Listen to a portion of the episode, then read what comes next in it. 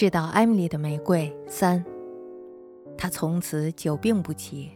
当我们再次见到她的时候，她的头发已经剪短了，看起来更像是一位少女。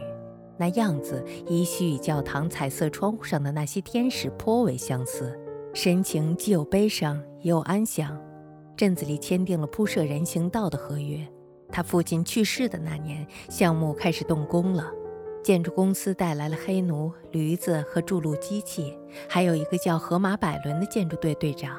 他是个北方佬，身材魁梧，动作敏捷，大嗓门，眼睛比脸色还要浅淡。男童们喜欢成群结队地跟在他的身后，看他声色俱厉地训斥那些黑奴，看黑奴们随着铁镐的起落唱着号子。时间不长，他就认识了镇上的每一个人。无论何时，只要他在广场附近，就能听到串串的笑声。河马百伦肯定是人群的中心人物。没过多久，每一个星期天的下午，他们开始看见他与艾米丽小姐驾着那辆黄色的双轮马车，还有一对出自马房的褐色圆马一同进进出出了。起初，我们很高兴艾米丽小姐心有所属了。镇上的女人们絮叨起来。格瑞森家的当然不会嫁给一个北方佬了，一个干粗活的人。不过也有其他人，那些年长的人说，即使是悲伤，也会让真正的淑女忘掉什么叫尊贵品行。当然，他们并没有直接称之为尊贵品行。可怜的艾米丽，她的亲戚应该来陪陪她呀。她在亚拉巴马州还有一户亲戚。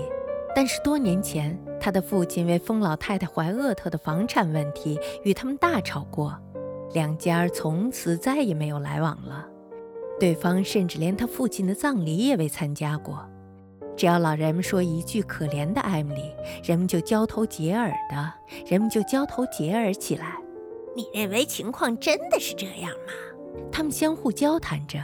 当然是，难道还有别的？嘿。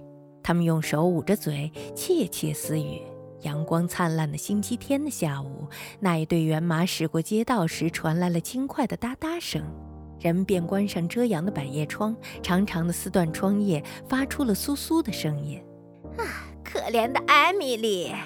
她将头高高的昂起，甚至当我们相信她已经堕落的时候。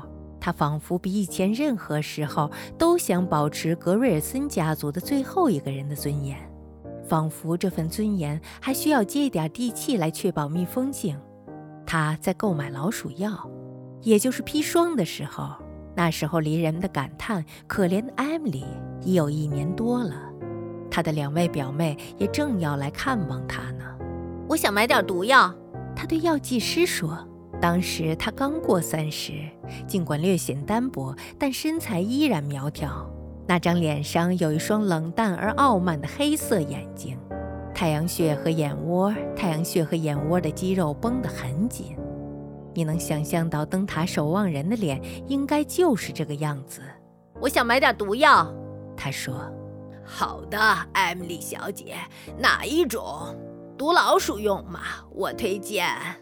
我要你们这儿最好的，我不在乎哪一种。药剂师说了好几种，这些毒药的毒性都很强，能毒死大象。但是你想要的是砒霜。艾米丽小姐说：“它的毒性强吗？呃，是砒霜吗？好的，夫人。可是你要的，我要的是砒霜。”药剂师低头看着他，他也朝他看去，直着身子。他的脸就像绷紧的一面旗子。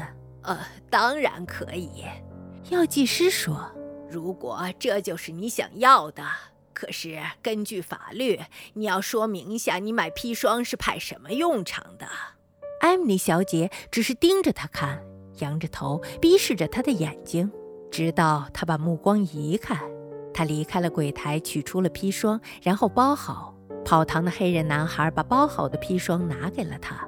药剂师本人却没有回前台。他回家后打开包裹，只见盒子上骷髅标记的下面写着“毒鼠用”。